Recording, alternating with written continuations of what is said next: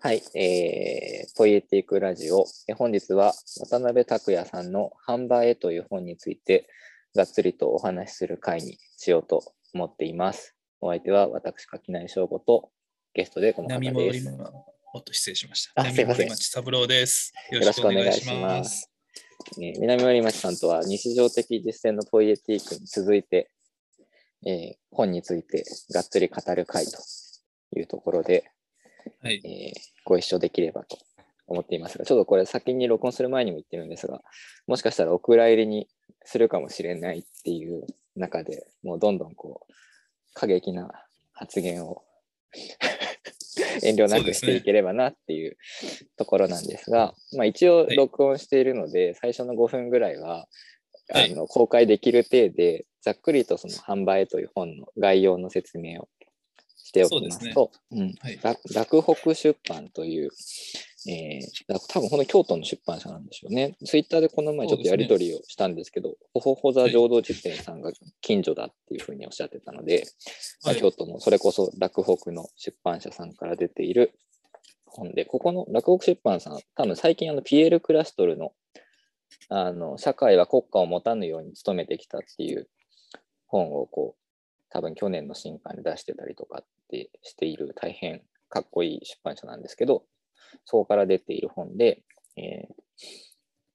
暮らしと仕事を記録するっていうこう副題がついているんですが、えー、とこの渡辺拓也さんっていう方が社会学の方なのかなこの方がそうです大ねはい学生、大学院生の頃に、えー、販売っていう、なんて言ったらいいのかな。まあ、肉体労働者の方が、えーまあ、ちょっと一定期間の契約に基づいて、こう住み込みで、えー働く、えー住み込みでこう寮みたいなところに入って、そこからつどつど必要に応じていろんな現場に赴いていくような、まあ、その労働の斡旋状みたいなもののことをこう販売って呼ぶんですけど、そこにこう実際にこの著者の方が入って、えーちょっとフィールドワーク的な形でこう、あのいろいろとこう実際にその場で労働する中で、まあ、こういろいろと労働とは何だろうかであるとか、あのそもそもそのあのどんな形でそういうあの労働の現場っていうのは回っているのかみたいなところをこう研究されているっていうような、まあ、本になっています。で僕が買った版だとあの帯の背表紙のところに「他人と共に働くことの喜びといいわ」っていうふうに書いてあってで表紙には「仕事ができない自分が悪いのか」っていうふうに書いてあるんですね。同じやつですね。あ同じやつですかね。うんはい、同じものですね。あじゃあその帯ですね。っていうようなところで、まあ、ちょっとこう話をしていきたいなと思っていて、で、まずなんでこの本でこの話をしたいかっていうと、えっ、と、僕が社会人になってからというか、会社勤めをしてから、こう、いろいろとこう、尊厳であったりはい、自信だったりをこう喪失していったな、みたいな気持ちが、こう、ある中で、なんとなく自分の中でこう適度な図太さだったりとか、適度なこうふてぶてしさをこう取り戻すにあたってすごいポイントになった本がこの前南森町さんとお話ししたセルトの日常的実践のポイエティクとこの販売っていう本だったんですね。はい。まあ、みたいなところもあってなんか割とその、うん、自分がこう働いたりとかこう社会の中でやっていく中で、まあ、なな何かしらこう示唆をこう得た本だなみたいなところをこう思っていて、まあ、ちょっとそういう本について、まあ、ちょっと逆に言うと僕は思い入れが強すぎるので、まあ、なんかこう一度こう冷静に人と話してみたかったなっていうところで今回なるほど。やらせていただきます。はい。はい。よろしくお願いします。よろしくお願いします。なんで、どうしましょうね。まず、ざっくりと、南森町さんの、なんか全体的な感想みたいなところからはい。聞いていくのがそうです良ねいかな。あでは、全体的な感想からお話しお願いししたますいと思います。はい。この本を実は初めて知ったのは、えー垣内さんの、えープルストイム生活うんうをん読んで初めて知ったんです。で、はいまあ、その中でも結構濃いめに取り上げられてたんうんうんで、ぜひ機会があったら読みたいなと思いながら、まあ、やっと去年の冬頃に読めたとうんうんうんいうところで、あの初めがすごいあのエスノグラフィーっていうか個人、じゅ個人エスノグラフィーかななんかちょっとはいはいはいはい不思議な言い方されてますよね。自分史みたいな言い方をなしんだろてう。な私的エスノグラフィー知的エスノグラフィー、うあんそうです。をはじめにその自分、著者の渡辺さんが販売に入った時の体験記みたいなものが3分の1ガッとあって、それをまあ後半分析していくっていううんうんうんでというか本で、初めの、なんでしょうね、このエスノグラフィーがすごい面白いんですよね。うんうんうんあと、すんごく面白くて、で、ちょっとこう視点が上に寄っていって、うんうん次はその実際、えー、と渡辺さんはじめその労働者が何をしてるのかっていう話をうんうんまとめた後にもっと大きい制度みたいな話を最後にするっていうう、んうんうん結構なのでちょっとねあのエスノグラフィーが終わった後に、うんじゃあお仕事何してるのってなったところでちょっとだけ面食らったんですよねいきなり話がもう180度以上変わってるような気あがして、はいはいはいなるほどなるほど、ううんうんそうそうでまあえーっとだからそこが結構戸惑ったのとうんうんあと、結構この本って難易度高いと思っていて、うんうん初めのその指摘エスノグラフィーを普通に物語として読めてしまう分、うんうんうんあの次の理論編っていうのがすごいつまみ食いって言い方よくないですけど、こうのん渡辺さんは当然分かってることなので、過は剰いはいはいに説明しないんですよね、理論について。ああ、なるほど、なるほど。うんうんうそん。うそう。で当然分かってるでしょっていう体で小出しに出ていくんで、そはいのはいはいはい社会学的なバックボーンがないと、。うんかなりこう、なんて言うんでしょうね、要所要所しかわからないみたいな気持ちになるほど、なるほど。うんうんなっていく本なんで、すごいこのおも難しい本でした、本当に。なるほど、なるほど。はい。面白い全体的にはそんな感じです。うんうんうん。確かにこの最初の150ページぐらいが「半場日記」っていうタイトルで実際に渡辺さんが初めて入った半場での生活を、まあ、日記形式でこう綴ってるっていう,、はいこうところでここは本当にもう読み物としてめちゃくちゃ面白いんですよねなんかこうそうそうそう。うん、なんかこうある意味そそれこそこうちょっとこう成長物語のようでもありつつ割とこう素直にこういろいろとこうあのおっさんムカつくみたいなことをもう素朴にこうそうなん話しですていたりするっていうのでかなりこう親しみも湧くしあの、うん本当にそこに一人の人間がこうそこで働いてるんだなみたいなのがあるんですが、はい確かにその後の第2章以降かなに関しては、うんまそうあですねいきなりその概論的なというかその半場という場所がどういうような、えーと業態で営まれていてみたいな話だったりとか、まあ、でさらにどんどんどんどんこう抽象度が上がっていって第6章以降は、はいより一層その文化史みたいなところからのこうんううん切り口みたいなところでの話になっていくんで、確かにこそううですねモードがガラッとこう変わっていく本ではあります、そうね。そうそう。うんうんそうなんですよ。そう。なんか僕は本当に、まずこの、なんだろうな。僕もやっぱりこの最初の日記でめちゃくちゃ引き込まれた部分があって、はい。割合その後の理論編のところもそんなにそのこうつまみ読みじゃないけれどもなんていうのかな各論に関してはそんなにこう気にせずにあのつまずかずに割と通読できた雰囲気があって、まあコラムが一番難しいんですよね。これは難しいですそよ。う コラコラムが一番こう専門的なこう話になってくるのうんで、コラムは結構ちょっとこう、あの、今回再読するときにがっつり取り組んだけれども、当時は結構読み飛ばしてたな、みたいな ところがありつつっていうそうですようんような感じで、割と中、この一冊の本の中でも難易度だったり読み口が全然変わってくっていうのはその通りですね。はい。そうなんですよ。なるほど、なるほど。そう。どっから、どっから話していこうかな。どでもなんっかから話しましょうね。その今日なんか先に見取り図的な感じで今日僕が話したいなと思ってはいい。たのは、えっとはいやっぱりその南森町さんと僕とでも多分いろいろとこうなんていうのかな働くこと自体に対するこうスタンスみたいなものが多は分い異なっていて、で、はいあの南森町さんが読まれた時のツイッターか何かでその著者個人の体験と、その私たはいち労働者っていう複数のこう労働者っていうものとの間のこう問題っていうものにちょっと確絶があるんじゃないかみたいな可能性がああ、はい、書きました、書きまうんした。をこうしていたのもあるのでそもそもこ今回この話をする僕たちの間にも結構その労働観って割とこううん。違っているだろうなってでなんか主にそれはその勤勉であるとか有能みたいな言葉との距離の取り方みたいなところに何かこう一つヒントがあるんじゃないだろうかっていうところをちょっと話せたら面白いかなっていうはいのが一つと、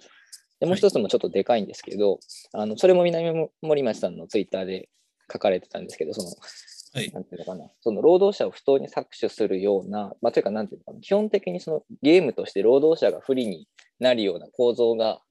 まずあはいるっていうことに気づくっていうことと、はい。それに対してその個人がどう、個人の実践に結局最終的に還元されちゃうみたいなところとっていう、うん。そのバランスの危うさというか、なんていうのかな。全部を全部構造のせいにして、だからといって個人が何もできないんだっていうのは、それはそれで無力感が募るし、とはいえはい構造が悪いんだってことに気づいた上で、でも個人個人でやれること頑張ってこうだけだといつまでたっても構造は何も変わっていかないみたいなところとのなんかはいバランスをどう取っていけばいいんだろうかみたいなところが多分この本は読んでて一番こう途方に暮れるところでもあるのかなっていう気もするのでなるほどんかそういう話がはい。余裕があったらというか、なんかできたら面白いかなっていうところと、あとは素朴に、あの南森町さんのそのここの販売の中では、その肉体労働のあり方の中で、その現金と契約っていうこう区別があって、はい。契約っていうのはその販売に実際に入って何日間働きますっていうようなやり方なんですけど、現金っていうのはその日その日にフラッとこう行って、でその日一日働いて、働いた分だけお金をもらって帰ってくるっていうような、まあ、いわゆる日は日雇いみたいなあのそうですね働き方なんですけど、なんかそこのその現金的なこう働き方の体験談みたいなものをちょっまとこうあ、しれそうしてでますしたね。なんかその話がちょっと聞けたら面白そうだなっていうのと、僕自身が割とその学生時代に、あの釜ヶ崎にボランティアで入ったことがあるんですよ。あ、そうなんですそうかなんですよ。みたいなところで、まあ、そういうそのあの、いわゆる販売日記的なこう個人語りじゃないですけど、お互いのそういう経験談みたいなところが、からこう切り込んでいくのも面白いのかなっていう、なんかトピックとしてこの辺りが話せたら、そううん面白いんじゃないかなみたいなところを、はいなんとなく思っています。そうですね。すごいいい感じだと思います、それは。おどっか、はいどどれから行くのがいいんだろうな。でからいきましょうね。なんかまずでも最初にあれですねきっと僕らが労働に対してどういうスタンスでいるのかっていうところから突っ込んでいった方がなんああ、かこの後の話のなんか。この後の話の聞き方そうですねそうですね。いい気もするし、多分僕らの中で一番最初にそこでこう大げさに言えば衝突というか 何かがあるんじゃないかなっていう気もするのではい。この話からできたらいいかなと思います。はい、わかりました。どちらから行きましょう。どうしようかな。まず、どうしようかな。じゃあ南森町さんから、はい。その、労働というものへのスタンスというか、まあ、その販売の話と絡めても絡めなくてもいいので、はい。こういう形で労働と付き合っているぞみたいなところをお伺いできたら嬉しいです。わかりました。えーはい。ではですね、ある程度、私的な話にもなるんですけど、うん大学卒業後にですね、あの、なんだろう、就職したところっていうのがスーパーの、うんうん。えー店員という、まあ、正社員でうんうん入って、そこ、うんまあその前、まあ大学時代バイトとかはしてたんですけども、やっぱりあの、スーパーのある程度大きい店舗の店員のうん正社員の一番大きい仕事って人間関係の調整なんですよね。うんうんうんあの、そう。個人で何か、あの、効率的に仕事するっていうのを求められるんですけどう、ん例えば、えー刺身が切れるとか、うんうん肉を薄く切るとか、あれの正社員があのがっつりやるっていうのは本来あまり良くなくて、それうんを慣れない人にも優しく教えていけるように、本来こうう技術を伝播するとか、統制するっていうのが役割として求められてるんですよ。なるほどなるほど。うんそうそう。で、そういう業界に始めいたので、まず、労働っていうのはどうしても他者と、好きじゃない他者がいる場所でも、それなりの妥協をしながら生きていく場所というか、うんまうあ、んうんうん金銭を稼ぐ手段であると。で、そこにどうしても嫌をなく他者が関わるっていう価値観は、そのあたりで生まれてですね。うんうんうんでいろいろあってやめて、うんえっと、日雇い労働みたいなことをするんですけど、はい。そこでも基本一人でやる仕事っていうのはなくて、うんうんまあこう、かなり文化の違う人たちと、うんうん。まあ多分後でお話しすると思うんですけど、はい。一緒にいて、まああまりうん居心地よくないですよね、副流炎もひどいし。うんうんうん。そういう中で、まあ、いやおなくお金のため、まあ、うんでも我慢できなければやめりゃいいっていう気持ちもあったので、うんうんうん。だからあんまりね、労働っていうのが積極的に何かこう、気持ちいいものを求めるっていうよりは、うんうん不快を減らす方向に全員が努力というか、まあ、こ私は努力して、かつ、まあ、必要最低限の労力が一番いいとなるほどないうるふうに思ってます。で、それは、えーっと、労働者側というか、まあ、使われる側ほど。の意見だと思っていて、うんうん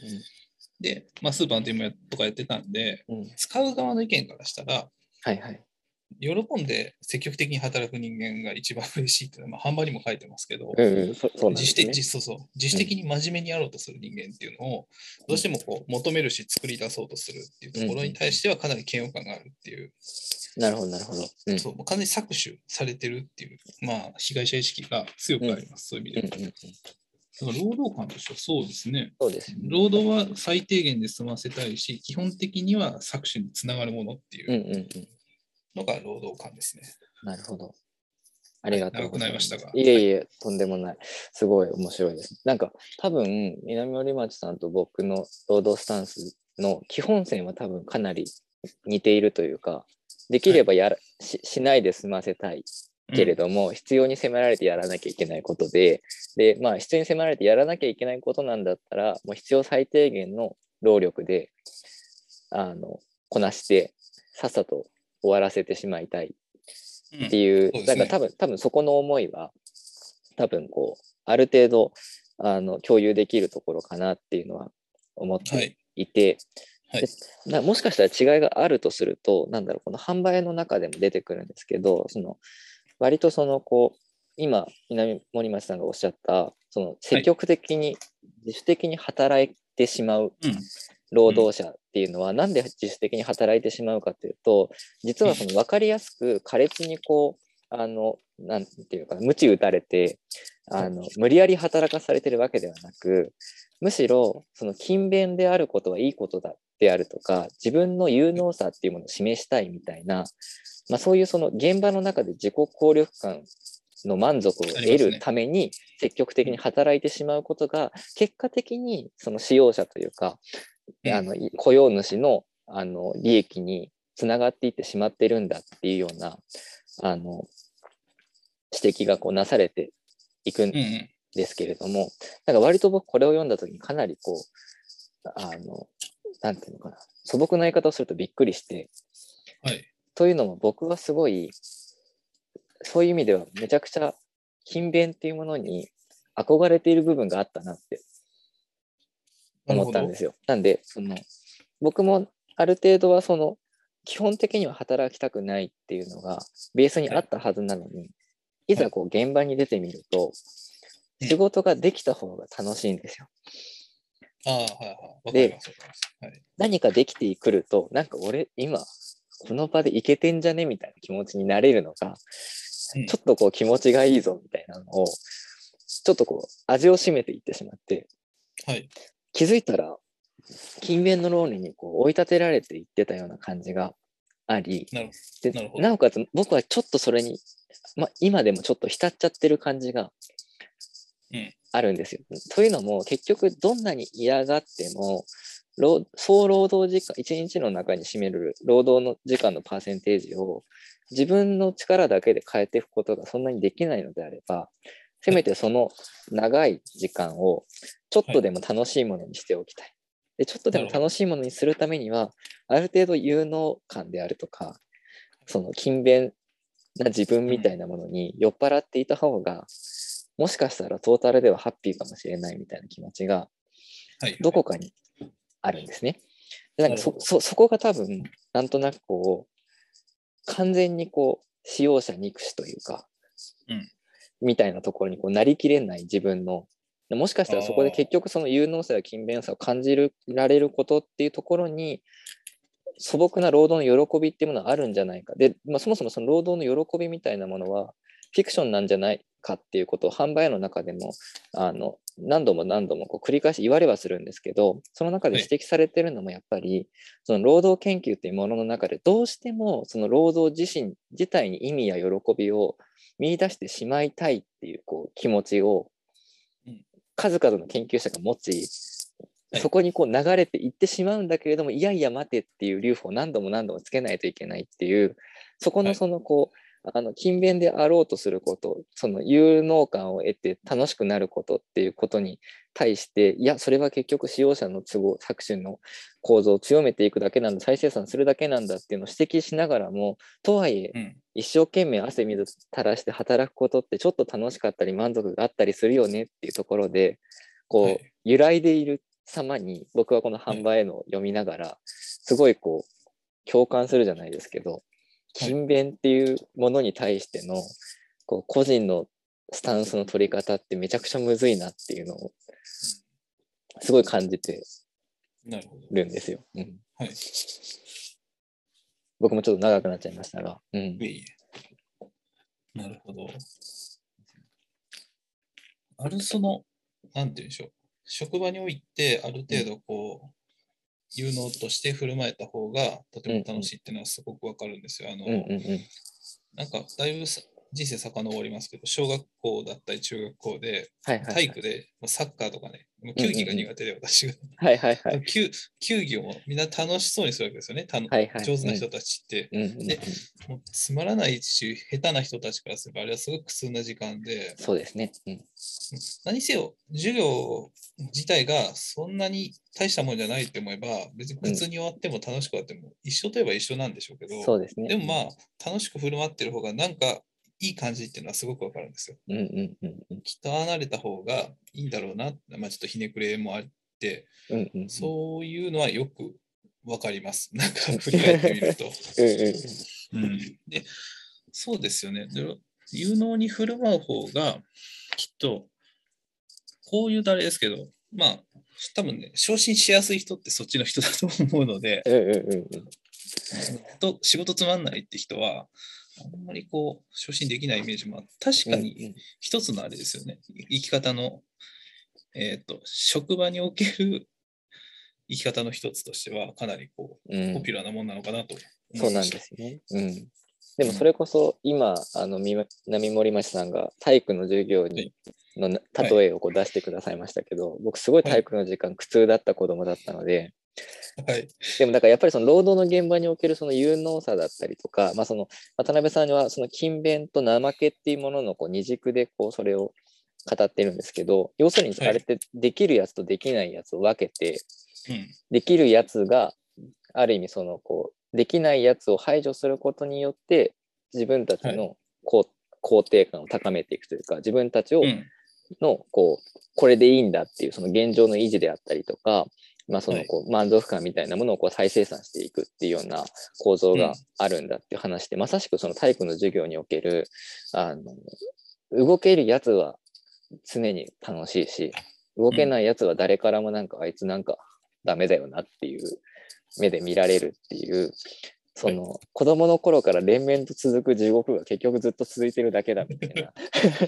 うんところも確かにありはするんですよね。そうですね。うん。そうなんですよ。だから結構これ、そうそうなんですよね。怖いですよね。僕はその多、いです。な何が怖かったかって、僕、その最初は割と入社してすぐの頃にこれ読んだんです。販売を読んだんですけど、はいその頃僕まだその、なんていうのかな、入社して右も左もわからないような時期だったので、はいそれこそそのこの販売の中で怠け者とこうレッテルを貼られるような、あいつは使い物にならんって言われる側として、現場でどんどんこう排除される、ガス抜きする側にはい回ってたんです、まあ、僕もそのなんだろうあのある意味現場が売り場があるようなところの本部スタッフみたいなところのスタンスあの立場でいることが多いので、はい割とだからそれもこうあのある意味現場の鬱憤をあいつをぐあの無能なスタッフのせいでっていうような悪口を言われ続けることによって、あの人間関係を調整していくみたいなこう仕事うん。だったので、はいなんかやっぱりそこでこうある意味自分はやっぱりどうしようもなくダメなんじゃないかとか。で、実際確かに使い物になってないんですよ、僕は現場で。みたいなところで、すごいこう、落ち込んでた時期にこれを読んで、僕がそういうひどい目に遭ってることには、そのこう、ある意味構造的な必然性があったんだっていうことにうん、気づくことでちょっと楽になったっていう部分があったんですけど、はい。今読み返すと、さっき言ったように、僕は気づいたら勤勉の側にうん、転がり落ちたのか、登ってしまったのか分かんないですけど、にこう、移ってしまってるなっていう感じもあったりして、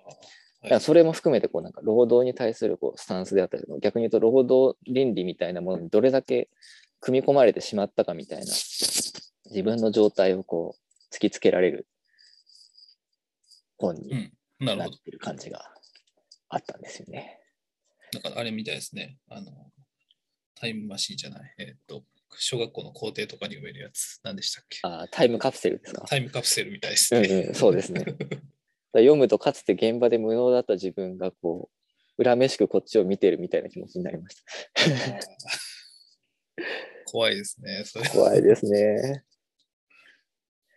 ですね。私はもうだいぶ最近読んだので、あんまりその価値観で、あこう昔の自分みたいに思うことは、まあその本当に日雇いやってた頃をなんとなく思い出すっていうぐらいなんですけどうんうんも、いや結構ね、確かに大学院、大学院生でも気聞かないのかっていうシーンは結構ね、笑えまして。そうですね。そうそう。あれはねあれ学歴はね、結構ね、なんというかこう、あるあるですよね言いづらい雰囲気はちょっとありましたね。あ、そうなんですね。うんうんうん。なんとなくそうなんですよ。そういう雰囲気を勝手に感じてた節はあって、私が。うんうん実際そんなことなかったかもなんですけど、うん。なるほど、なるほど。うんうんただみんな判をしたように、うん赤丸って言って、あの丸ボロの赤いパッケージですはね。いはいはいはい。を吸って缶コーヒー飲んでましうんうんうん。た。ちょっとびっくりしましたね、やっぱり本当に。そうなんだ。うんやっぱりそれも、なんだろう、自分のコーヒーだけ買うと怒られるんですかのえっとね、飲むときはみんなで飲むんですよ。あの、休あやっ憩ぱはりみんそうななんでですね取るんですよ。はいそはういそうはいはい。うんだからこう一人の仕事が終わったからって言って、うんうんこういかにも暇ですっていうのは、あんまりこう、えーっとね、奨励されてない態度うんうんというか、うんうんうん。そういう、あくまでチームでいるんだっていうのは、まあ、チームないんですよ、基本。その現場うん現場で人変わるんですけども、はいはいはい。とはいえ、なんかみんなで来てるでしょっていう雰囲気は常にあるっていう。なるほどなるほど。面白い。なんか本当にその、あなんかもうこの本の、ある程度、ほぼエッセンスは最初のこの販売日記に、はい。凝縮されているとは思っていて、はいで僕はその最初にそのダメダメだった新入社員の時に読んだ時にこのお大学院生のくせに全然使えないなみたいなこと言われながらき全然気が利かないみたいなこと言われているところでのこのはい。なんだろう本人も僕はこうなんだろうその気を利かせたりとかその体を動かすことに関してはめちゃくちゃバカなんじゃないかっていうのをこう反省していくじゃないですか。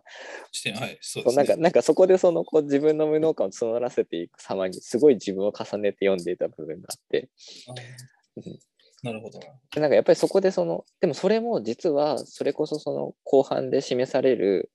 使えないやつっていうものをこう現場の中でこう作ることによって自分の使える具合をアピーはいみず自ら進んでアピールしていくように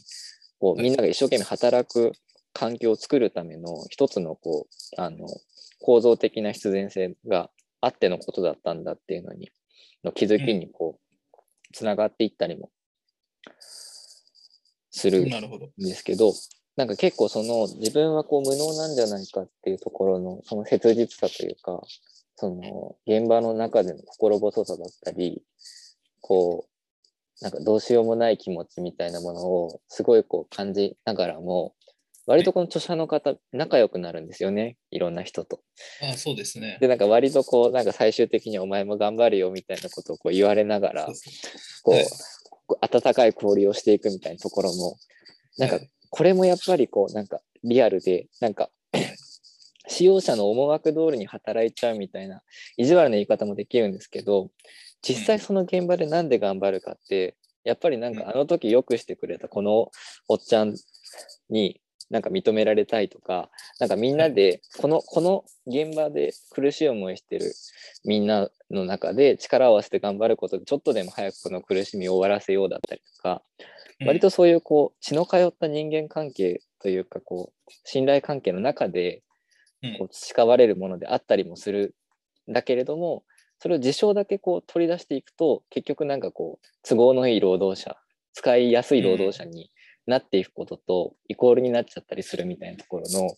こはのい割り切れなさというかなんかこううんどっちを取ってもなんかこうモヤモヤするんだよなっていうはい、そうです煮え切らなさが、うん、すごいこう、なんだろう、こう、リアルだなって思ったんですよね。うん。わかります、それは。はい。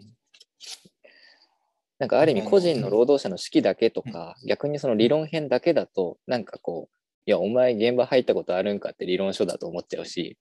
そうです主ね。主義だけだとそれはそれでなんかこう、いや、とは言ってもね、みたい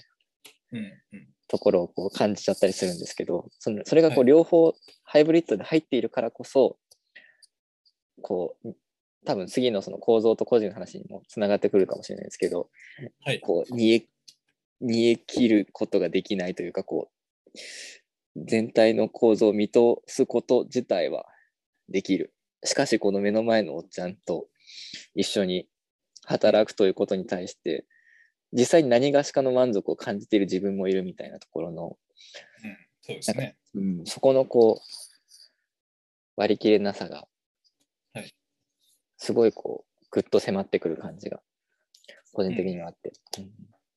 なんかあれなんですよね、こう、もう、販売から帰るんかって言われた時まだ10日しかいないとか、そう そうなんですよ、そうなんですよ。だから、 10日って1週間ちょっとでそんなにこう、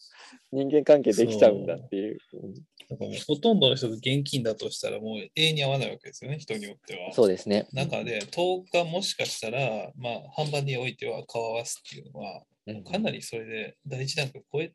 てるのかもしれないですね。そうですね。うんもう仲間というか、うんそうなんですよね。だからなんかまずそれこそその現金と契約のこう分断みたいなものがあって契約の時点である程度こうなんか一目置かれるじゃないけどこいつはちゃんとやる気あるんだなみたいなこううん、扱いを受ける感じが如実にありますよね。こありますね。のうん、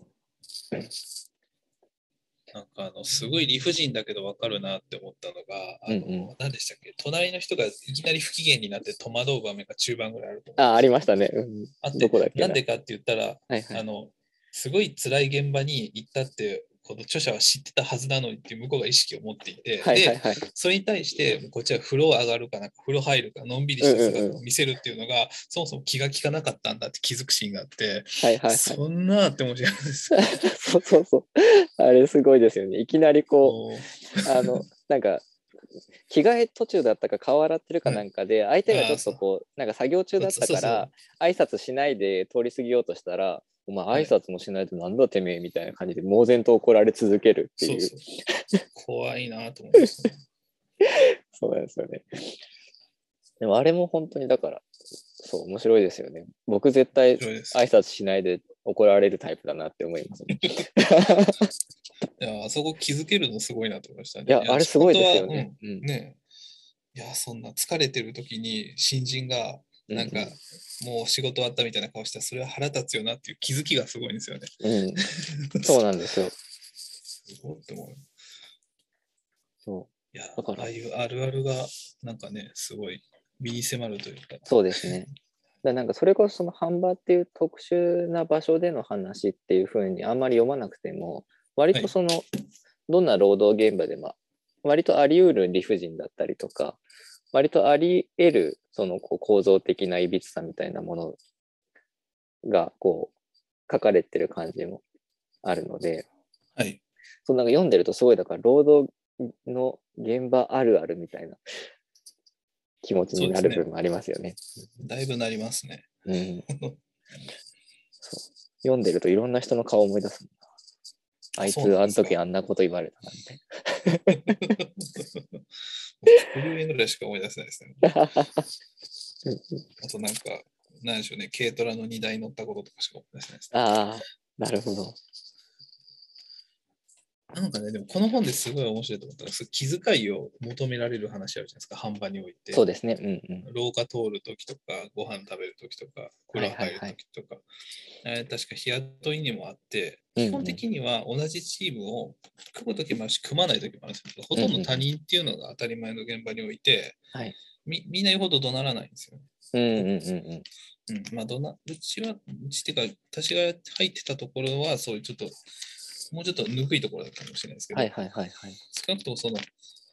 えっとね、厳しさっていうのが言うほど理不尽じゃなかった。というのも、うんきっとも理不尽さをぶつけても、もうやめるだけなので、なるほど。だからそうそう。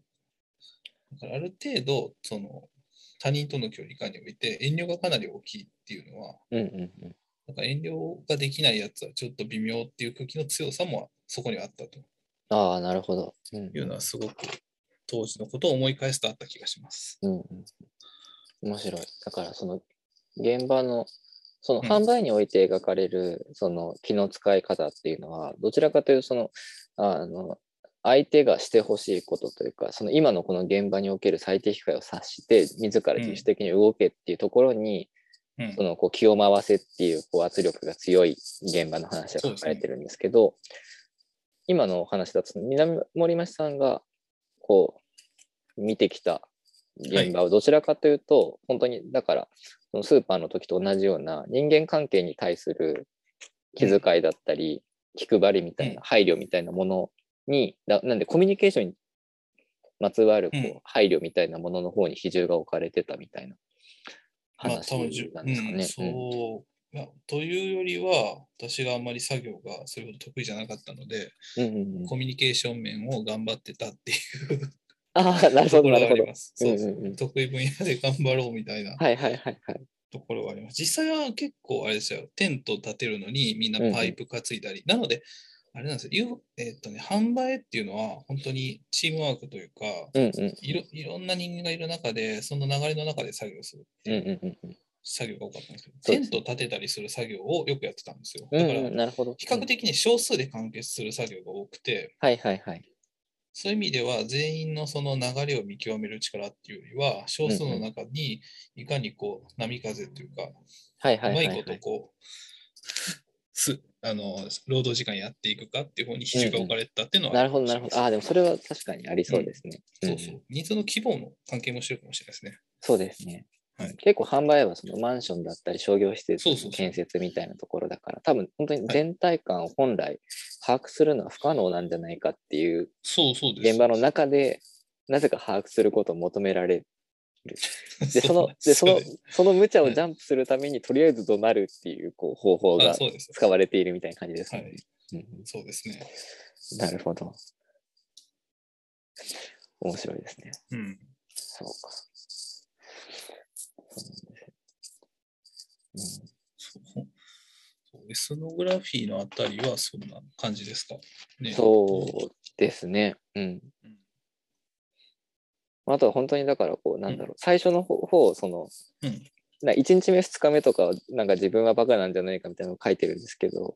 終わりに行くにつれてだんだんだんだんすでにこうその現場の監督とかはい。こう使用者に対しての愚痴がむしろあいつらがダメなんじゃねえかみたいなことをこうはい。書かれてるのがすごいこう面白いですよね。なんか慣れてくるとむしろこうはい人のせいにできるようになるというか人のせいと全部を全部自分のせいにしないで済むようになっていくみたいなところのはないんかこの短い日記の10日間の中ですでにこうちょっとこはい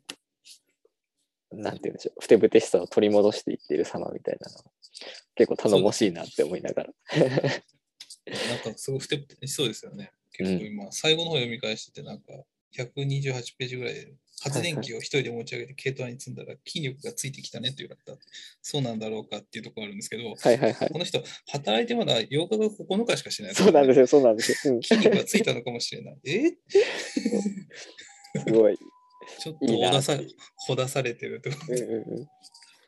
いやそう面です白ねいな。いや面白いですよね結構そのこう素直さというか、そううん、なんか多分なんかいい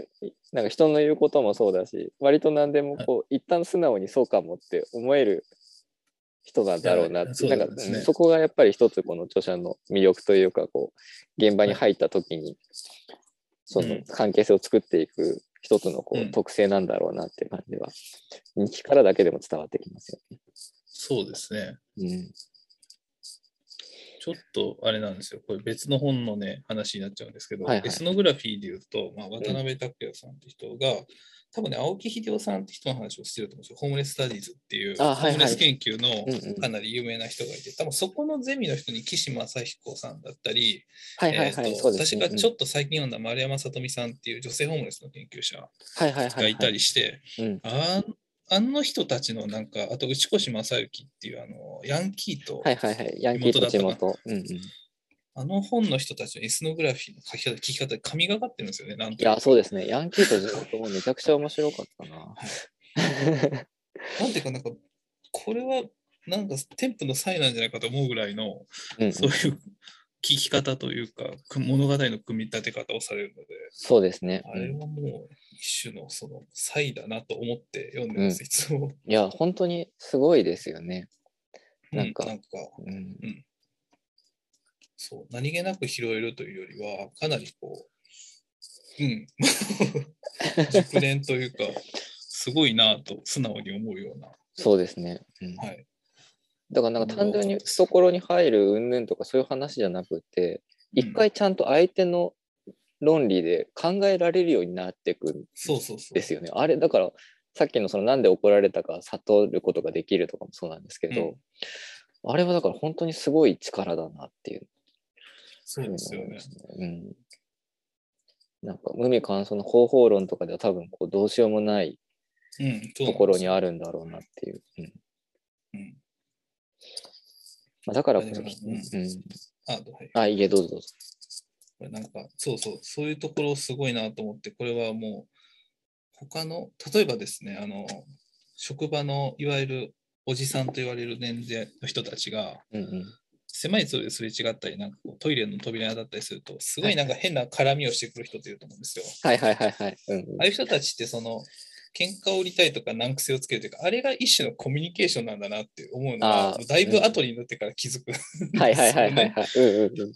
やその手のことをこんな風にこういや改めて整理されるとなるほどなと思ってこううんうんう んい やそうなんですすよごいうんそうって思いましたうんうんそうなんですよね。だから事例としてはすごいあるあるって思いつつも、ここまです、なんだろう、ある意味クリアに気づけていただろうかって思うと、全然気づけてなかったなっていう。散々不快な気持ちの果てにやっとああって思ってそうそうそうあ、こっちもそうか、その理屈で言うと確かにこっちはああいうふうに怒られるわみたいなのをこう、 そうそううんこの、だからやっぱり速さはすごいですよ。すごいですうんそうですね。うんですねそうですね。うん。多分最初の日記はそのあたぐりらかいな。でしょうかうん。あとそう真ん中は真ん中結構お話ししづらいんですよね なんというか真ん中はそうですね。多分その、なんだろう。すごいこう、まとまりとしては、はいなんかままとまってるというか、なんかそれこそこう、これを読めばある程度そのこう、どういう形で仕事を探して、そうそ実際仕事をすればいいかみたいなのがそう分かりそうなところはあるんですけど、まあ、逆に言うとだからそういうハウトゥー的なはい部分というか、その販売労働にまつわるその実務的なこうマニュアルうんとしても使えそうなこう側面もあったりはするので、はいなんかこういうこう職場というかこういうあの働き方があるんだなっていう読むとめちゃくちゃ面白いんですけどそうそうですかたね語るとなると結構そうなんですよあの本読んだ方が早いっていそうなんですよこれは読まないとわからないっうんうんていうか、なんか話すとしたらなんかここに書いてあることそのまま喋るしかないみたいなそう この辺りを初めて知りましたみたいな話がないんで。そうですねにこうなっちゃう感じがうん。でもなあんかこのう、ううんん、あごめんなさい。エスノグラフィーのところでも、トンコっていう用語出てきましたっけ二あ章でぐらい出てきたのかなうん出てきたはずです、うん、すごい豚骨ってのが頭に残るんですよね。豚骨残りますよね。そう、豚 骨。豚骨しよったかっていう。そうそうあとあとやっぱりそのだ真ん中の方読んでるとその現場におけるいろんなこはう知識だったりがこうまとまっていいくのでなんか柄出しとか、ああ、はい、はい。こうステコンとかなんかこう、ユンボとかその現場で使われる語彙みたいなものになんかちょっとこう一旦詳しくなる感じがそうですね。ちょっと面白いんですよね。ちょっとだけそうですね。バイト始めたての頃のこうとりあえず一旦なんかテーブルの番号を覚えていくみたいなああなんかそういうなるほ などんかそういう時一のこう番、二番。はいはい。そうそうそういうですね新新しいこう語彙を獲得していく楽しさみたいなものをこう追体験できる感じが。そうですあねるかもしれな、い本当うに。ん第2章ぐらいからね、X 建設っていうのが結構出てきて、はいはいはこい。の、えーっと、この本で著者は、えーっと、A 建設、B 建設、C 建設、販売に入るんですけど、うんうんうんいわゆる宿泊所に入るんですけど、X 建設だけは現金として、その、日雇いみたいにそうですね。う行っんてるはずなんですよね。で、ここはメインが、えーっと、本、正社員がいる下に、中国人研修生、実習生かな。えっ、人と、たちが技能実習生の、うん、技能実習生の人たちがいて、かなり隔絶を感じるっていうようなところを、うん、うあん。のたびたび書くんですけど、そうこですねここそちょっとね、もうちょっとエスノグラフィー読みたかったと思いました。いや、そうですね。うん、それはすごい本当思にいました。うん。かなりこう、鬱屈としてる記述が目立つんで、X 建設の話は。そうそうそうそう。一番すさんでる感じがするんですよ。この時どう思ってたんだろうっていうのはかなり思うんですけど、うん、そこはあんまり取り上げてくれなかったなっていう。そうですね。うんで結構その技能実習生に対するこう眼差しみたいなものって、はいえっ、とちょっと名前忘れちゃったな2つの日本とか書いてる望月なんとかさんえっ、とね、まあ、そのこう移民的移民問題みたいなところでこう日本、はい日本のそういうこう話をはい。されている方うが、ん。望望月月優雄大さんかなこれ読み方ですがかね雄大で合ってるかわからないがはい。みんなな本とかがこう出て以降は割とそういうそのうん技能実習生であったりとか、まあ、そのこう留学生の人たちのあの苛烈な搾取みたいな話とかって割とこう問題として前傾化してると思うんですけど多分販売が出た頃ってあんまりまだそういうその技能実習生周りのこう問題みたいなものがどちらかというとその安価な労働力としてだけこう表彰されていてむしろその国内のそのあの労働市場における一つの変数みたいなはい。ところでこう扱われてたんじゃないかなっていうのをこう思っていて、なんか結構だからハンバーガーを今の時代にこれをこうかが書かれていったら多分もう少しその X 建設の技能実習生たちに対するこう、突っ込み方っていうのが多分こう本当変わってるんじゃないかなって、だからこのだからどうしてもやっぱり販売の中ではまだその中国から来ている技能実習生たちへの眼差しって、ね、結構だから遠い他者に対する眼差しうん、そうです。なんですよね。うん。そこはだから確かにこう、もっとうん突っ込んだ話をうん。見てみたいなっていう感じはそう、本当に思確かいまにしましたす。ね。うん、届くといいなと思ってます。 この感想 がそうですね本。当 に。これ、うん今のところは多分公開できそうだから、渡辺さん多分聞いてくださるんじゃないか皆さんよかった。なんかもう、ぜひ。な。 ぜひ。そう。みたいな。こそうですね。ですそねのあたりは、確かに、うん、ううんかなり当時のという感じもしますし、そうですね。うん。この本当に面白いなと思ったのが、うんうん金メと怠けの、えー、と論理という倫理っていうのはいはがいはいは後い半でどんどん話をする前に X 建設のその明らかに勤勉の倫理を便宜的にまとってる人たち、はいはいはい。うんうんうん。明らかにてか勤勉側に立った方が得をするっていうのを分かった上で、まあ、特にその後の何かを考えるでもなく勤勉の側に立っている人たちっていうのが、まあ、中国人技能実習生そうですね。うっんていうのにもう前半で、えー中盤でもうすでに出てきてるっていうのが、はいもう全部読んだ後だとなんとなく分かってきた。そうですね。うん。だそう、なんか結構この、の、そうなんですよね。この、ある意味大きく3つのエスノグラフィーのパートと、その概論的なパートと、最後のその理論編みたいなところとっていうのがそれぞれ独立してかなり味わいが違うんだけれども割とこう綿密にこう響き合ってくるんですよね全体を読み終わっていくと。そうですね。そうあの技能実習生相手にその仕事できるやつにだけこうコンビニでコーヒーをおごる嫌なそうそう。社員とかが出てくるんですよ ね。あひどいなと思います。そう勤勉側に動機づけを露骨にしてくるっていう、はいそう X 建設のやり口のこうどい人ひどさみたいな本当に。いや、なんか分断って結構みんな気軽にやるよなと思いますよね。そうですね。うん、あでなんかやっぱりでそのちょっと6章以降の話になってくるかもですけど、やっぱりその分断っていうものが割とその必要悪じゃないですけどなんていうのかなそのいびつな労働の現場っていうものを保持するためには割とこう、はい必須なものなんだみたいなうんうん。ところがやっぱりこの本において僕は一番こう面白かったというかグッとくるところで、なんかやっぱりこう日々働いてるとなんでこんなに嫌な人間が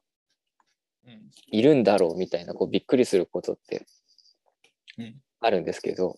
なんか実はそういう嫌な人間がなくならない理由ってそういう人間がいないと組織が成り立たないからというか労働の現場が成り立たないからなんだなみたいなはいはい。ことをこう ある意味こう理論的にこう明らかにされていくパートだったなっていうのをす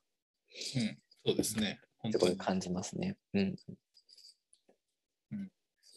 なんかあの、すごい引きになれですけど、たまに上司とか同僚への愚痴を言うときのその愚痴って本来、まあ言っても言わなくてもっていうのはずっと思ってるんですけど、はい、その愚痴が完全にもう構造にガチッとはまっちゃってるっていうのがもう自分で自覚されましたね、これで。いやーそうなんですよね。ううんん、なんか嫌な気持ちですらもう組み込まれちゃってるっていう。 そうそうそうそうそう。すごい最低な気持ちになりましたね。いやそうなんですよだからその現場におけるそのなんかあの愚痴とかいじめとか、まあ、いじめとまではいかなくても、そういう理不尽な何かこうあのあの分断みたいなものっていうのが結局そのこうある意味計画からはちょっとこうこぼれ落ちてしまうような余剰部分に対するこう調整弁としてこう組み込まれていっそうてるっていうはい。そうなんですよひでえ話だなっていう。そう、本当に。うんひどさを丁寧に分解されてると、まあもうい一層うっとりしますけども、ここまいやそうなんですよだからこれ、れ読んでるとすごいだからそうかみたいなこうはいその手つきの鮮やかさにこ う、うん、見とれちゃうんですけどそうなんですよねじゃあどうしたらいいんだろうみたいなことになってくると結構頭が抱えちゃうんですよね。うん、だいぶ抱えますね。これそうですねあじゃあなん後か半いきます行きましょう行き後ましょ半、う。はい。後半というかそうですね。後半というか、あの3分の、残残り3分の1。そうですですねね。残り3分の1。大体き、勤勉と怠けというワードでくくらうんうれる。ん、ここめちゃくちゃ好きなんですよね。これなんか元になった論文までなんかこう検索して探し出して読んじゃいました。 な同じようなことしか書いてあるんですけど。うん私はあれですよ、あのホームレススタディ使ったんで、あそこにうなんですね多分はいはいこはい。れ載ってますね、ほ多分。うん、これがあの同じの載ってます、多分。あ、そうなんですね。そうかそうか。なんかそこにもやっぱりちょっと渡辺さんの誇りなのか、なんていううかこう、実際に現場に行って研究したのは私が初めてだっていうの結構強調されてて、はいはいはいはい。あ、おーなるほど。かっこいいと思いました。かっこいいですね。いやそういうところ。うんうん、うん、はい。そうです。いやでも本当になんかこの社会学というのか、ちょっとあんまり僕もその辺のあの不分けがあんまり詳しいわけじゃないんですけど、実際にこう現場に行ってる人のこう教授というか、実際に俺はそこで見て、そこである程度の時間を生きてきたんだぞっていう、なんかあの教授の持ち方、すごいこうかっこいいですよね。うん、かっこいいです、本当そうな理論だけにでこうなんか頭でっかちにやるんじゃないんだっていうところのこうスタンスがはいいいなってすごい素朴な感想です。素朴に、いや、本当に、でもアップリングマネージャーってなかなかこう、えげつないよなって思う気持ちもあるんで、うん、うん、私そうはです何がいね。いのかっていうのを思いますけど。そうなんですよだからそうあの普通にその自分の職場のことを考えていくと現場から叩き上げでこうそうそう来ているマネージャー層の地獄ってすごいのそうで、それみたいなもんだなと思うと、ちょっとこう、げんなりするとこもありますけど、うんうんうんとはいえ、やっぱ読み物としては素晴らしい。そうですね。うんうん本当にいいですよね。いや、ここすごいですよね。すごい鮮やかなんですよね。うんそっかだからここで、その、なんだろうな。なんて言ってたんだっけな。はいちょっと今、忘れちゃいましたけど、なんか僕、本当にこの6章、だからその具体的なことをこう積み重ねていった後の、この、その、勤勉と怠けっていう、こう、2項によって、はい。ある意味、その、こう、組織の中で、こう円滑に回すための、こう、分断っていうものがどんどん、こう、うん。自動的にこうなされていってしまうみたいなところがこう明らかになっていくところにはい。すごいこうおおってうん思いながらこう読んでたんですけど、あの、はいなんていうのかな南森町さんがその読んでた時のこう読書メモみたいなものをツイートされてた時に、はい結構なんていうのかななんなんて言ってたんだっけななんか割とそのこう著者個人の労働に対するスタンスがうんどこにあるんだろうみたいなことを書いてああ、書いてましたね。なんか割ちょっと今。ちょっうとん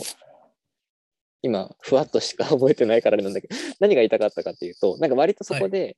あのそもそもその分断がこう煽られてしまうっていうのは、まあ、言ってしまえばこう使用者側の計画のずさんさとか、まあそのこうあのそういうふうに調整を現場でしなきゃいけないようなあの隙を見せあの雑な仕事をしている使用者側の責任のはずなのにそれをこう現場の人たちが全てこう引っかぶんなきゃいけないっていうのは理不尽なんだと。でその理不尽にを突破するための一つのキーワードとして怠けというものがあるうんうん。んだという話をこうしていて、なんである意味その怠けることによってそはのい使用者側の仕事の雑さであるとか自分たちはいに本当は責任がないはずなのに俺たちが理不尽に責任を全て引っかぶってやるいるっていう状況をある意味問い返すような契機として怠けることをだ過剰に勤勉になってはいけないんだと、あのはい。怠けるべきなんだみたいなことをこう書いていくうんの方がすごい僕としては感動的なんですけどだからとはいえやっぱりとはいえ何かその労働者の中でのその連帯っていうものはその個人個人がその構造の不正に気づいてうん何かこうしていくことがあの必要なんだっていう話にこううん。なっていったりとかなりますよねはい。なんかそこのそのこう、こう構造自体のいびつさであるとか不正みたいなものに対して気づいた、気づくこと、でそれそこに対するものすごい鮮やかな手つきと、じゃあそれに対して個人として何ができるんだろうっていう時の、一旦は怠けるんだっていうこう結論が出たように見えながらも、何かどこかでやっぱり、その、勤勉の倫理みたいなものをこう捨てきれないこう部分をこうはいはい。どこが感じてしまったりとか、なんだかんだ言いながらも誰でもできる仕事を素朴に一生懸命頑張るってことは、それだけでやっぱり美しいことだみたいなところが、ちょっとこううん見え隠れする部分もあったりして、はい。なんかそこのそのこう、あの、理論的なこう、操作の鮮やかさと、だからこそのそのリアルなその個人としてのうんスタンスの、確かにこうよ読んでいる間に、この人渡辺さんっていうのはこういうスタンスを取ってるんだなっていう一つのこう、に定義できないうん。なんかちょっとつかみどころのなさみたいなものとっていうのが、はい確かにこうこの6章以降の読書体験としてはかなりこうなんか対照的にこう両方あるんだよなっていうのをうんあの、そうですうねん。、た感じてちょっとどこまでが南森町さんのツイートに即した意見でどっからが僕がそこからこう妄想した話かわかんないんですけど多分ね、私そんな長文書いてないですね。 うんうん普段からでもその手のことを言う時があるんで、はいはいはいなんかそれで引っかかったの。で、うん多分ね、それっぽいこと言ってるのは、うんこの本の、えっとね、400ページぐらいで、はいは結い局としてはもうほどほどに働く人生観を求めようって改めて書いてるところに結構驚いてしまって、はいはいはいはいでもうなんか結構それが当然の労働観で生き価値観で生きてきたので、ああなるほどなるほどうんうんうん一生懸命働く必要ないよっていう、この400ページまで読んで改めて言われるっていう、はいはいはいうん、してましたっていう気持ちになるっていう。 なるほど、なるほど。それと458って終わり2のところに、はいはいはいな。んかね、結局、まあいろいろあるけども、労働者の共同性を広げていけるかどうかは、僕たち自身の生き方にかかっている。うんうんうん。すごい雑な漫画の締めくくりみたいなのが出てきて、そうですね。俺たちの戦いはこれからだ感がちょっとあります ね。え、すどういうことですかっていう。うんうんうん。いやそう言いたいことはわかるんですけどね。そう ですね。やりたいことはすごいわかるんですよ。わかるんですけど、すごいあっけに取られるというか、ここでそれを言われるのかっていうそうなんですよね。いやちょっとびっくりしちゃったっていうのはありますけども、うんうん。いや、でも確かにエスノ指摘エスノグラフィーのところですでに渡辺さんは労働に対してそれほど嫌悪してないんですよね、初めから。そう、そうなんですよね。うんうん。そそこだから、言うほど結構勤勉にガツガツ働くことに対しては、うんなんか距離を感じてないタイプの人なのかもしれないなって思ったんですよね。やっそとうですね。うん。それは思いますね。そこで。うんだからそれこそ岸さんとか内内越さんとかも含めて割と多分勤勉な方だと。いやそうなんー、ですよね岸さんもね、すごかったです。なんかあの公演聞きに行ったんですよ、京都で。はいはいはいはい。 3回ぐらい公演されてて、それでもすごいエネルギッシュな人でしうんうんたし、うんうん、い内越さんはヤンキーの地元読んだらすぐわかるんですけど、すごいんですよね、バイタリティが。やめちゃくちゃすごいですよね。ちょっと体大丈夫ですかっていうぐらいの動き方されるんで、いやそうですね。ーすごい。あやの人たちは本当になんかもう、体が動くタイプの発想するなっていう。いやそうですね。本当にだからバイタリテそうですィね第一みたいな世界なんだろうなって感じがします。そう体力仕事ですよね。あれうんなんかえでもだだからこそそういうそのバイタリティ溢れてる方が最終的な結論としてそんなに真面目にやりすぎてもしょうがないというか、適度に怠けた方がいいっていう結論になるっていうのは結構なんか重要なそうですね。気はしましたね。うんはい。なんか最初から特に動きたくねえなみたいなこと言ってる人がただ怠けたいっていうよりはあなんか単なるそのこう個人的なそのこう必要から言ってるわけではなくって理論的なこう帰結としてこの怠けっていうのが出てくるっていうのは結構こう励まされる勝手に励まされる部分がーそうですありね。ますそれは、うん。この本450ページぐらい読んでて、そこにたどり着くと、そうですね。そうですね、あうん、、怠けていいんだって。そうなんですよそうであだから今お話ししてて思いましたけど多分僕がそのこう渡辺さんのスタンスをつかみきれてないって思った理由って、はい僕が普通にはた怠けたいのがそれこそ南寄り町さんと同じで怠けたいのが当然というこう価値観の中でいるのいたので勤勉で荒れるそのはい。普通にしていいればっていうわけじゃないんでしょうけどその勤勉であることにそんなにこう抵抗がないは価い値。観のあり方みたいなものを、あんまり想像の拉致外にあったんだなっていうなるほど、なるこほとに、うんなんかこう気づいた気がします。ど。確かに私もそうです。だから、愕然としたっ ていうのがあります。そうえですーねっ。て。逆に言えば、ここに至るまでにそこを気づかなかったんだなと思うんですよね。うん。う全然違う価値観の人間が書いてるんだっていうことに対して、ーんあそうなんですよ。なんかそこまで気づかないは、まま読み進めたんですよね。そうですね。それはあるかもしれない。結構だから、そのなんだろう、肉体労働の現場の日記の中とかでも、早くそれこそ終わってくんねえかなとか、はいいう話は書いてるじゃないですか。はい。なんかそういうところでなんか素朴にそうだよねみたいなこう早く就業時間来てほしいよねっていう気持ちだけでこう読んでいたのかもしれないというか、なんかリアルにその場でこう肉体的にめっちゃ疲れてるみたいなところまで実はそんなにこう想像せずにうん単純にこう労働時間は早く終わった方がいいっていうこう気持ちでだけで読んでたのかもしれないなっていうのに気づきますね。そうなんですよ。そうなんですそう楽器そうですね。うん、なんかあの、また別の本になっちゃうんですけど、丸山さとみさんってさっき言った人の、はいはいはい。女女性ホームレスとして生きるっていう本を最近読んで、いいです、えーっと僕買っただけでまだ読んでないんですよ。あー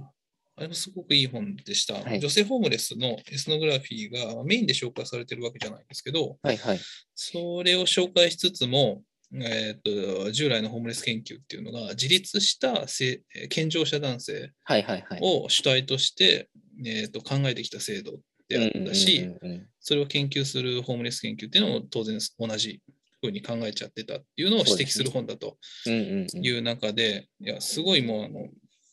理論理論と実践をすごいねじねじれまくってこうつなげようとする凄まじい実践の本だったので、はいはいはい。あこの面白販売そうもそうそうエスノグラフィーとさこのそれに最後くつながる理論編っていうのはいがはいすごいこう、アクロバティックな感じでくっついてそういでくすねところがそすうですごねく面白いと思うんですあ。うけんど、うんうん。いやもう理論と実践を両方こうなんでしょうこう打ち立てようとする人のうこうんいうんう凄まじさというか、うんうん。老作というかうんうんそれを本当に、えー女性ホームレとして生きるでも思いましたしうん販売でもすごいこう熱量っていうのはうん。感じましたね。なるほど。ああ、女性ホームレスとして生きる読まないとだな。ちょっとそれ読んだらまた別でやりたいかもですね。まだ僕読んでないから。で行きたいですねうんうんやりたいですね。うんはい、すごいいい本でした。なるほど。うんうんそうあでも本当にでもなんか今のお話もそうなんですけどその理論って実はその無味乾燥なというか人の血が通っていないようなうん、こう冷徹なものでは実はなくって理論もやっぱり人が練り上げていくものなのでそうですね。何かしらやっぱりそこにこう切実さとかアクロバティックな職人芸っぽさであったりとか、うんそのやっぱりそのこ個人由来の必然性みたいなものって必ず宿るはずなんですよそねうで。なんかやっぱりそこがこの社会学系の分野だと特に顕著なのあとはまあそれこそその精神医学とかあのその辺りの本とかを読んで感じるのもやっぱりそこのそのパッと見だともう飛躍にしか見えないようなものだったりとか、パッと見だと矛盾相矛盾してそうな要素っていうものをこういかにつなげていくかみたいな、なんかそこに感動するみたいなのはそうですね。あるんですよね。あります、あります。そこはそうですね。そこに至るところが特に見えてると、よりというのは思いますけどうん、。そうですね。うん、本当に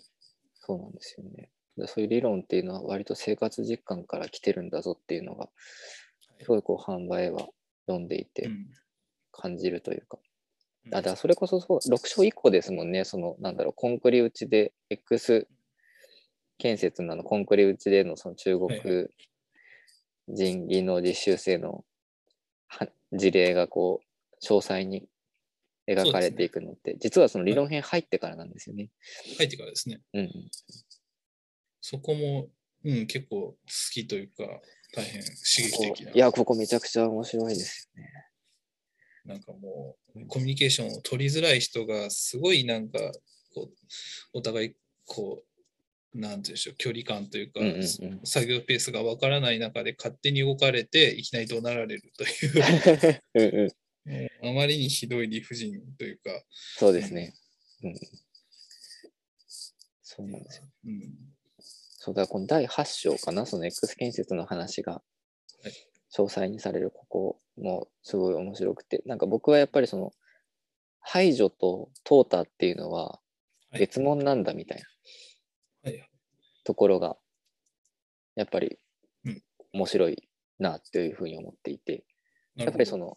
このももう少し前のその6章7章から言われている内容って要するにその排除っていうものと包摂っていうものはセットなんだっていう話がなされていく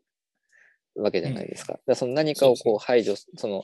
自分の組織の中にある矛盾みたいなものをうんこうその組織内で排除することで見えなくするっていうこともあれば逆に包摂するっていう形で内側にそれをこ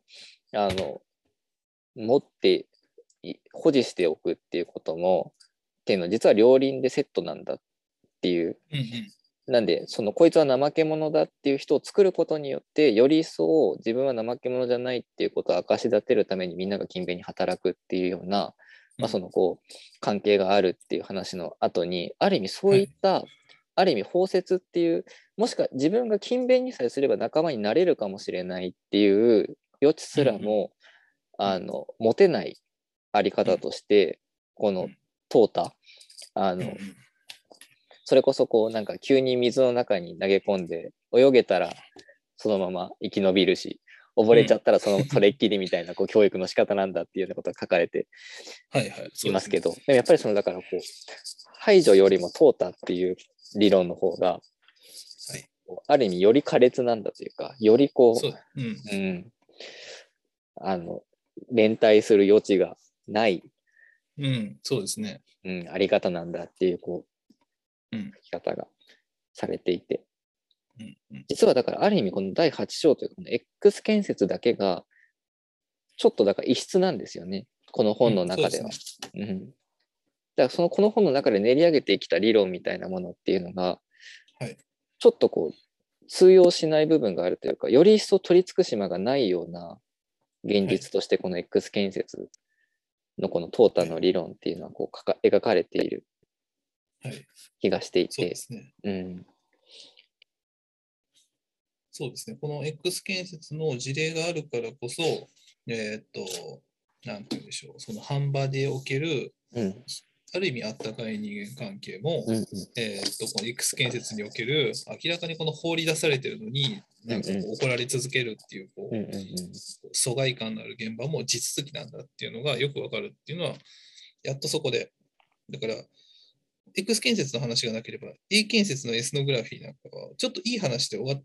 そうゃなっんたですよかもしれ。ないですよね。そうなんですよれが本当は、ある意味、じあの地続きの地獄の別の側面であるんだとうんうんうん、いうのが、こうここではっきり分かってくるとそうですね。いう、こう、巧妙というか、かなり、人によって結構悲しい構成があって。そうなんですよ。だから結構僕ここが一番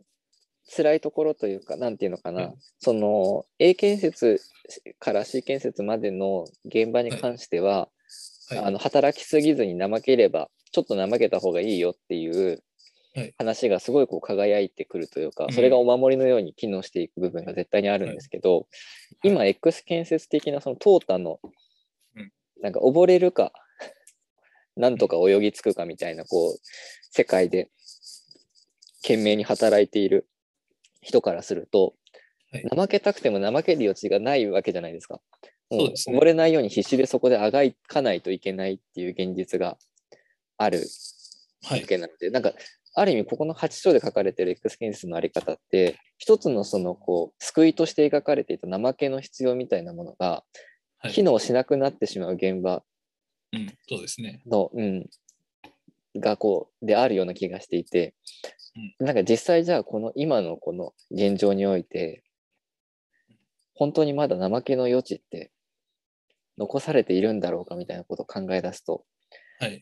一回なんかちょっとおおってそうか怠けだみたいな気持ちになるものが、うんにこうふっとこう影が差すというかそうそう。今俺がいるのはどっちだみたそうなんいですなよ ABC か X だかみたいなことをこうそうだそうですね。思うんですよね。いや、すごい巧妙な、ちゃんとこう、うん。だから ABC も人によっては X なんだっていうのが分かる、そうです。ねそうですね。そううんうでんすだからそれこそその看板の A 建設かどこかの現場でこううまく動けない人に対して、あいつはどっか白悪いんちゃうかみたいなことを言うみたいなうん。話が出てきますけどだからやっぱりそういうはいその何かしらその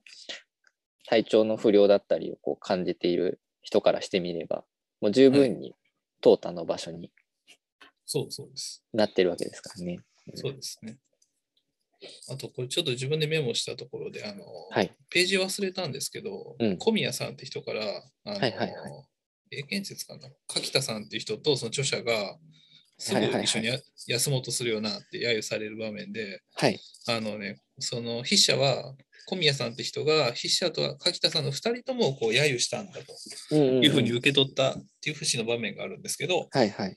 それがね、ちょっと誰か他の人の読みで、ツイッターでこれ拾ったもんなんですけどう、んうんで、筆者に対して小宮さんは、柿田と筆者、お前は違うよなっていうこう瞬別の場面だったんじゃないかと、あれこそ。なるほどあそこなるほど。うんうんそこで、その筆者に対して、あなたはこっち側かそっち側かっていう。うんうんうんうんだからあそこでもう僕は柿田さんとは違いますよって言ったらこっち側になるんですよね。なるほどなるほど。で、ここで多分どう反応したか確か明言はそんななかったと思うんですよね。けど、そうでもすね。し、ううんん、ここでもうひ、あるいは積極的に柿田さんの悪口を言うと、はいはいとはい。もう完全にこっち側になるっていう、そういう、結構ね、うすら寒いというか、確かにそうですね。162ページ3ページですね。 160だからそこでそのなんだろう柿田さんと一緒にからかわれたことに対してうん、著者は明らかに僕を侮蔑しようとしているとうでんしかもそれが他のメンバーの前で言われていることで、うんその僕自分と柿田さんを笑う他のメンバーと自分たちっていうところにこう分断をうんうんあのつくはっきりさせているんだみたいなところ書き方を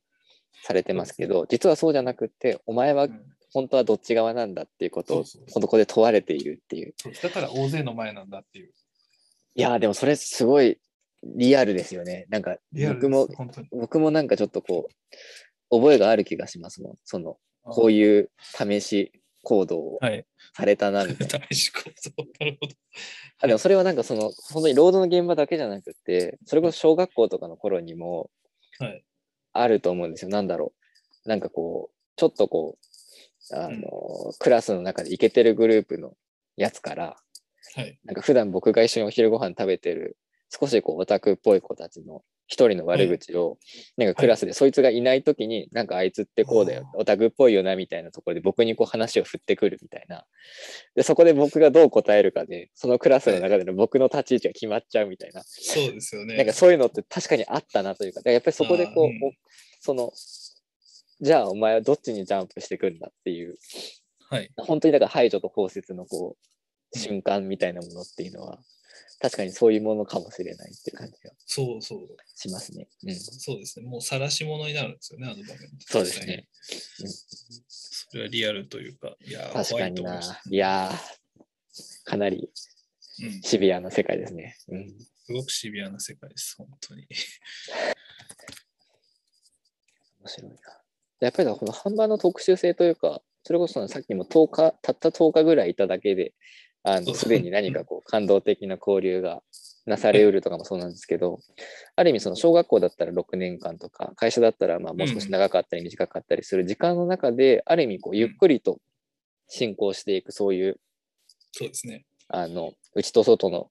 区別のされ方みたいなものがものすごいこう濃縮うん、さでれすてといね。うか、うん、圧縮されてこう起きていく場所なんだなっていう感じは、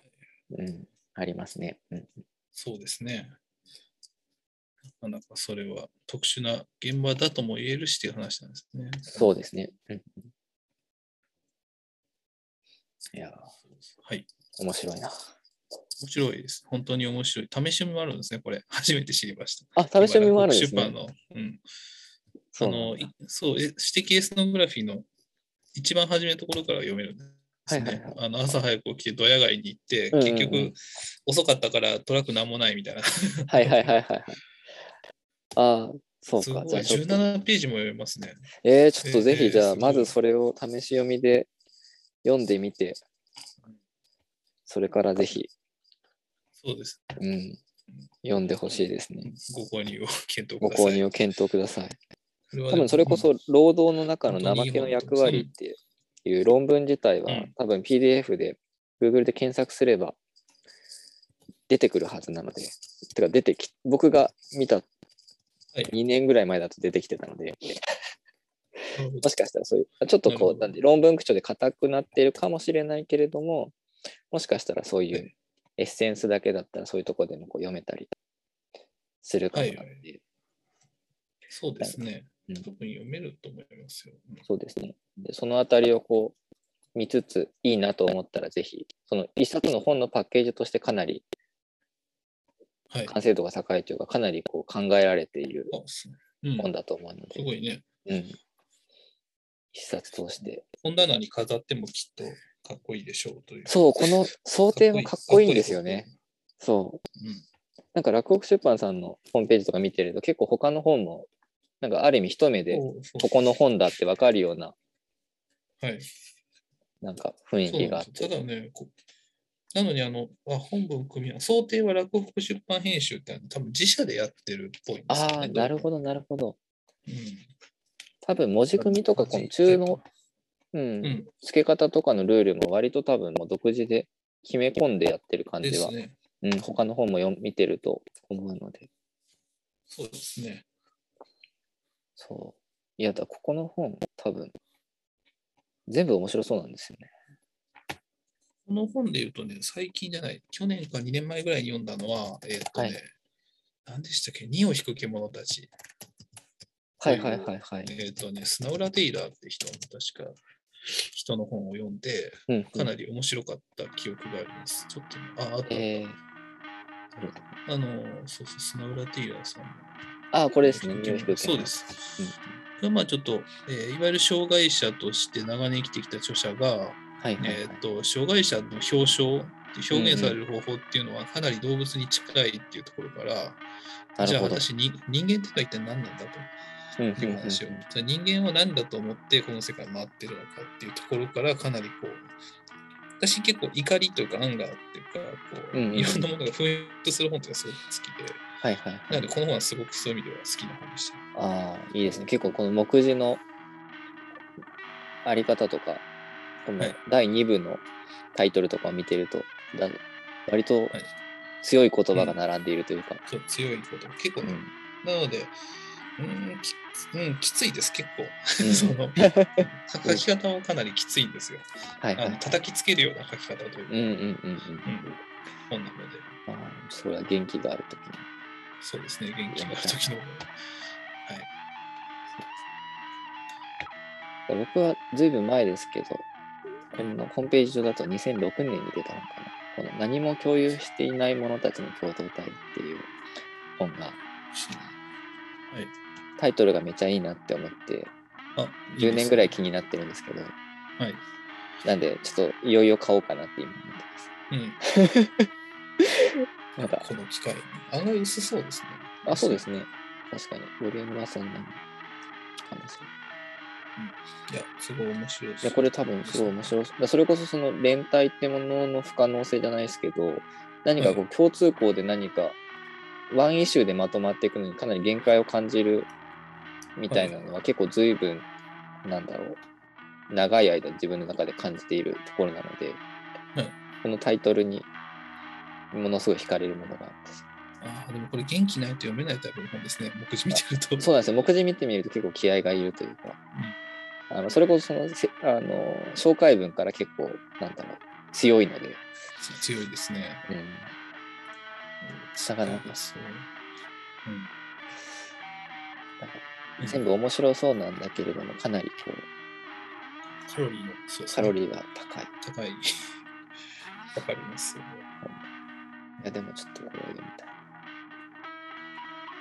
読みましょう。みましょう はい。だこうなんかこう見ていくと面白いですね、この。ほ大体1年に1冊ぐらいのペースで出されてる結構なテンポ、そうですね。うん。ですね。だこう見ていくと、あの、あれですね、はいコーヒー飲み、2014年の観光のコーヒー飲みが、なんか、異彩を放ってます。コーヒー飲み。あ本当だ、コーヒー飲み。コーヒー文化史。あなんか、 あ。アマチュアによる奮闘記、すごいですね。全然違う。そう、コーヒー文化の妙味を社活に紹介するって感じなんですね。フランそうフランコ体制、カストロ体制の後にすぐコーヒー文化です、そうね。そうそうそう。その後レズビアンスとアイデンティティーズなんですごいですね、その落差が。うんこの、この振り幅は面白いですね。こ分れは厚さを感じますね。うん、いや、これちょっと出版社おの出版社でこう追っていくのもかなうん。り良さそうなそうラでインすねナップですね、これは。面白そ出う版社で言うと、私、秋書房にばっかりお金を払ってる気がしますね。ああ、なるほど。あの、秋書房、何やってたかな。最近だとあれ ですか、感覚のエデンですか感覚のエデンは秋書房です。そうですよね。はい。感覚のエデン。はい。本の話すると宣伝ばっかりしちゃうの でやめます。ぜひ読んでくださいしかないんですけど、基本は。そうですね。うんえでもなんか気づいたら、なんかここの本ばっかりだったみたいなのそう、ありますよ、がありますよ。ね。あります。